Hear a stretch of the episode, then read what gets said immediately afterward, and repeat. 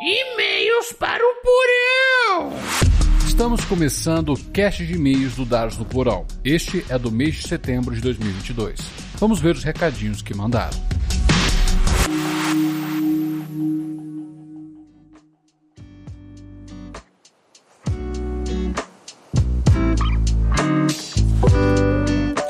E nós temos quatro recadinhos. Olha só, tem gente nova aí. Ah, isso me deixa muito feliz, cara. Eu gosto quando mando recados. Sensação que estamos aqui tendo uma troca de experiência. É mesmo. E esse mês vai ter algum anúncio? Não, esse mês não vai ter anúncio. Já tivemos muita coisa e, nossa senhora, vamos voltar para a programação normal. Ah, então tá bom. Vamos ver os recados? Bora! Podcast Fino do Fino. De Renato Cordoni.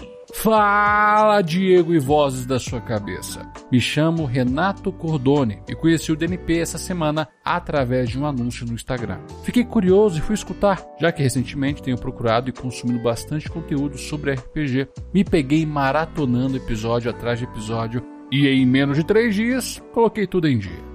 Primeiramente, te parabenizo pelo excelente trabalho. Conteúdo, edição, condução, formato, tudo de primeiríssima qualidade. As temáticas e sua abordagem deixam tudo muito mais leve e fácil de acompanhar. Espero que continue compartilhando seu conhecimento com todos nós amantes do RPG e que seu trabalho seja recompensado com muito sucesso. Conheci o RPG em 2003. Na época tinha 14 anos e comecei com D&D nas coxas, mas foi suficiente para que eu me apaixonasse pelo jogo. Depois me aventurei por Vampiro, a Máscara, e por fim passei os dois anos jogando e mestrando um sistema chamado Daemon, que achava fantástico. Quando terminei o ensino médio, acabei perdendo contato com RPG e depois de alguns anos, com uma ou outra one shot, acabei nunca mais conseguindo jogar. Sempre que lia ou assistia algo que remetia a RPG, me batia aquela saudade, mas já não sabia nem mais como retornar. Anos se passaram, esse ano após assistir a temporada Stranger Things. Clichê, eu sei.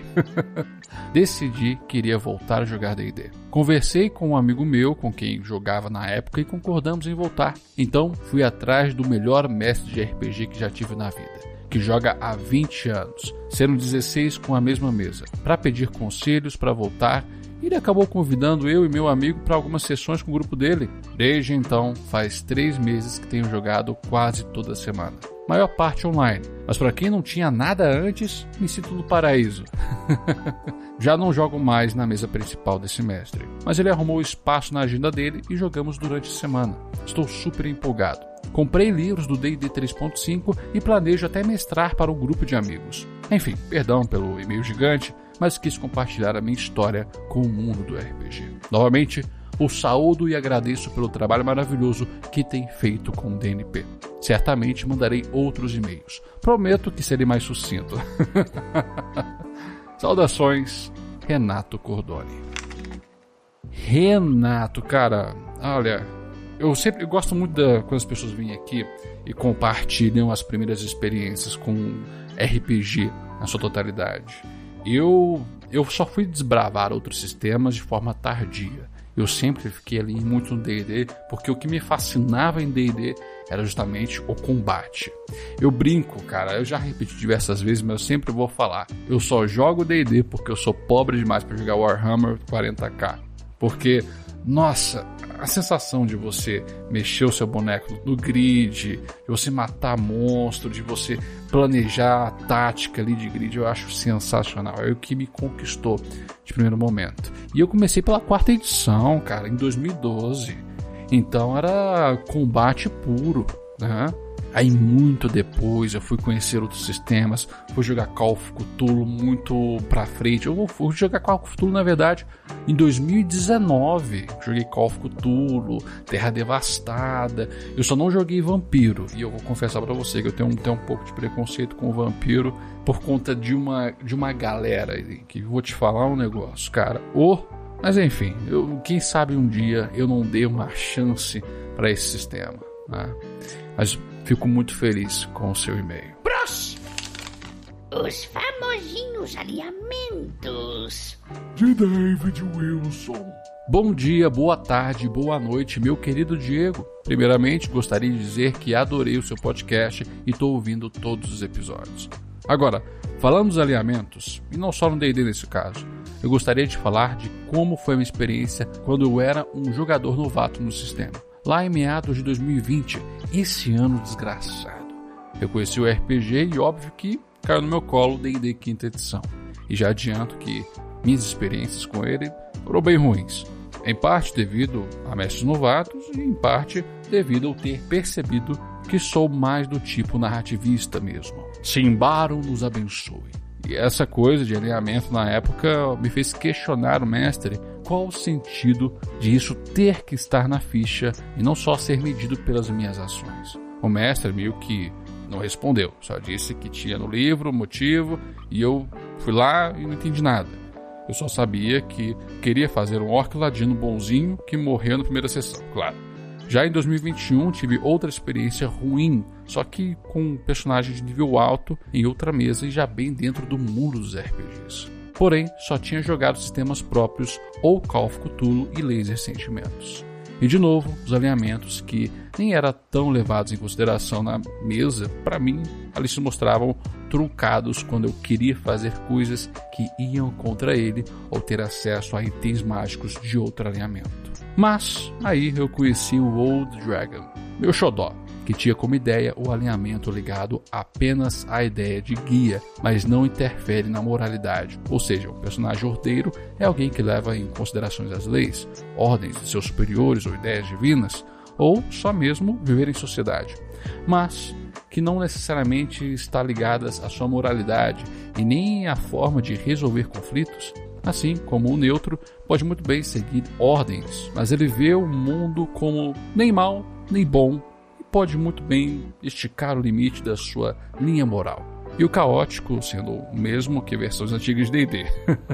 Ademais, os monstros também têm essas classificações, só que alguns nem moralidade têm de fato. Afinal, uma aranha negra gigante é só uma aranha negra gigante, e não tem como dizer que nada é inerentemente mal, a não ser que seja vontade do mestre. Isso se reflete nas magias, também já que se destaca a magia caótica, ordeira, por exemplo, e uma criatura do mal pode usar tanto uma quanto a outra, e os itens mágicos também são dependentes desses alinhamentos para serem usados, pois magia caótica, apesar de não ser má, é imprevisível, e por conta disso, bem mais forte. E por conta desses fatores e também a liberdade que eu tenho para criar em cima e deixar esse tipo de coisa como as tendências do jeito que eu gostaria que tivesse apresentado para mim, que eu gosto tanto desse sistema. Perdão pelo e-mail longo e obrigado por esse podcast que é muito maravilhoso. Um abraço. David, eu compartilho do seu pensamento. Olha, eu vou te falar um negócio. Lendo todas as edições e a minha experiência com RPG, o que eu vejo da alinhamento no texto da quinta edição é que ele não serve para nada. Sinceramente, ele está ali para o enfeite. Mesmo que a gente pegasse, não, igual o mestre, para você ler. Cara, se você pegar o livro e dar uma olhada, o que, que o alinhamento fala? Que o espectro de moralidade bom e mal é uma parte intrínseca à natureza das divindades. A gente tem divindades boas e divindades ruins, enquanto o que nós conhecemos como caos, neutralidade e ordem são comportamentos ante uma sociedade. É só isso. Elas não delimitam mais a sua personalidade, pois agora na quinta edição nós temos ali a melhor coisa que acrescentaram foi traços de personalidade, ideais, vínculos e defeitos. Isso foi muito bom da quinta edição, mas ao mesmo momento eles não pensaram em mais nenhuma outra linha de mecânica para adicionar o alinhamento. Como eu já falei no podcast, o alinhamento serve para fazer uma sintonia com determinados itens mágicos. Só isso. Ah, não, mas tem um texto ali falando que o jogador, que o personagem que tem alinhamento diverso a uma região que possui outro alinhamento, por exemplo, aqui, um personagem caótico bom vai para um dos planos do inferno, que é caótico mal. Ele vai sentir desconforto. É isso que o texto do livro fala. É isso. Ou seja, nada. É uma coisa que eu vou te falar.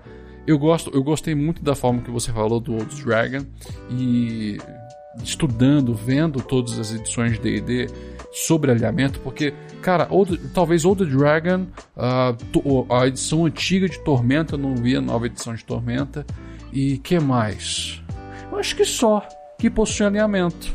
D&D Old Dragon e a versão antiga de Tormenta 20 tinha alinhamento.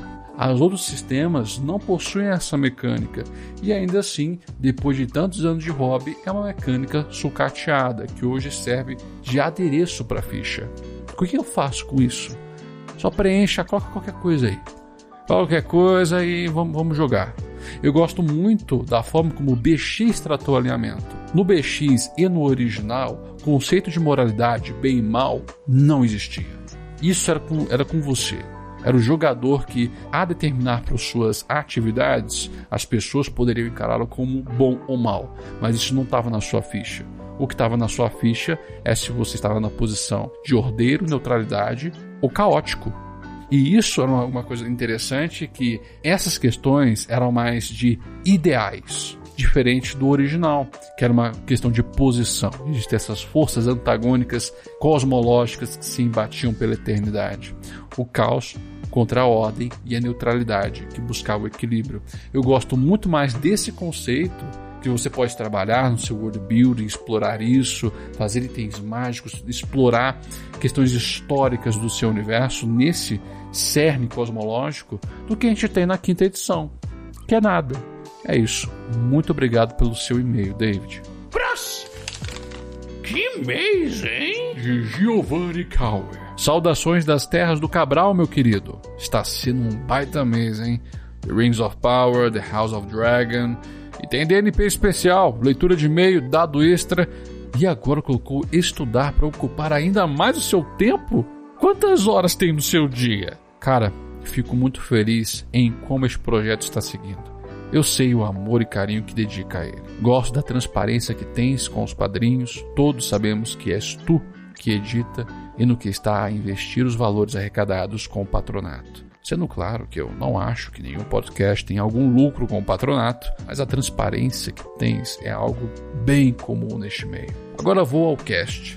No episódio 36, Alinhamento, cara, eu concordo com praticamente tudo o que falaste. E até comentei no grupo de padrinhos. Acho que alinhamento não devia limitar o personagem, mas se ele tomar uma ação fora do seu alinhamento, ele deve ter uma consequência sobre isso e eventualmente até ter seu alinhamento alterado. Já no episódio 37, RPG e leitura, eu entendo que é difícil ler tanto para aprender a jogar, mas se quer ler um mínimo, tenha paciência, né? E sobre os especiais, só posso agradecer. Não sou grande fã de Tolkien, mas para mim qualquer adaptação é uma adaptação.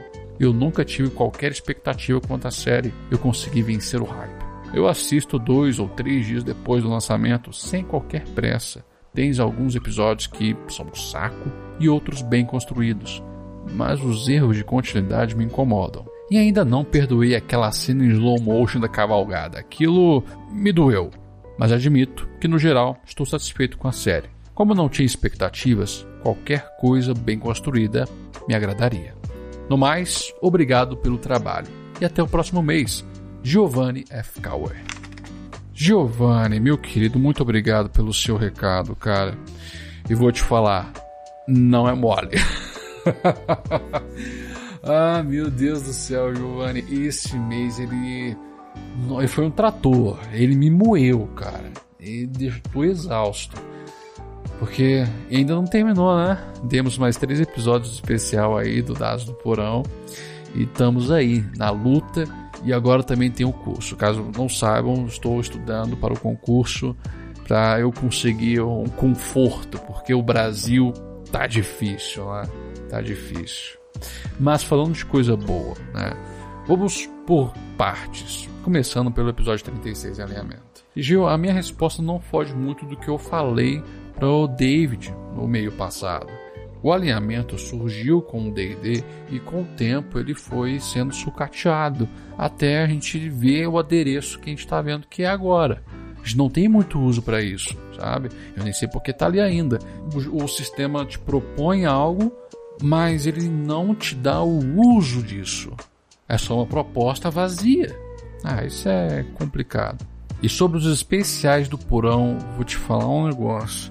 Essa série tá sendo uma montanha russa. Eu gostei muito do primeiro episódio. O segundo, aqui é o episódio da deriva, deu uma escorregada ali. A direção do Bayona deu umas escorregadas feias ali de continuidade de cena que não estragaram a, os episódios para mim, só que me causou aquela sensação de estranhamento. Assim, opa, mas o que, que, aconteceu aqui agora? Né? Coisas que eu já comentei nos episódios.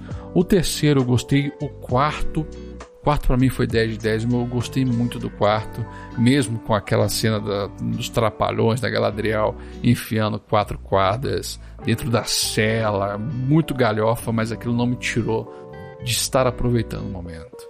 E realmente, aquela cena da cavalgada do episódio 3, vou te falar um negócio. Vou te falar um negócio, cara. Aquilo ali não precisava, não precisava daquela aquela câmera lenta na cavalgada, pelo amor de Deus.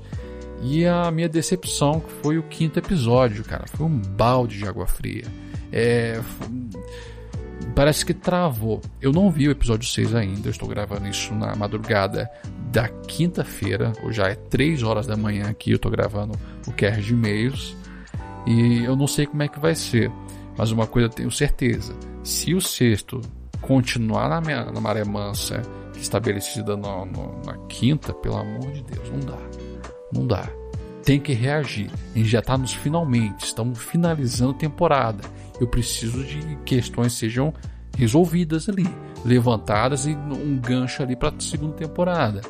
Porque senão, pelo amor de Deus, cara, não pode ser um, ah, um quinto episódio novo. Seria muito decepcionante. Mas enfim, no geral, eu estou gostando. Eu estou vendo uma hora da manhã e fico pilhado ainda. Mas vamos ver, vamos ver esses três últimos episódios. Próximo! Yo! E-mails para o porão. De Pedro Sicilero. Yo! Eu tô meio sumido. Eu sei que o Goblin tá com saudades e tal. Tamo não. Avisa ele que logo eu volto. Ai, meu Deus. A vida adulta tá comprometendo a minha vida nerd. Pode comprometer mais um pouco. Pelo amor de Deus, cara. Dá um tempo pro Pedro. Ele é assim, pô, assim, gente boa pra caramba. Essa mensagem é só uma mensagem de amor e carinho para mostrar o quanto eu amo esse projeto. Continue sempre.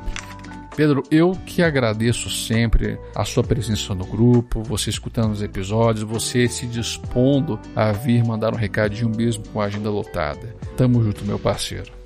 E aqui encerramos o cast do mês de setembro. E agora vamos ver o que nos aguarda no mês de outubro. Eu te vejo na segunda e não se esqueça dos seus dados. O jogo é no porão.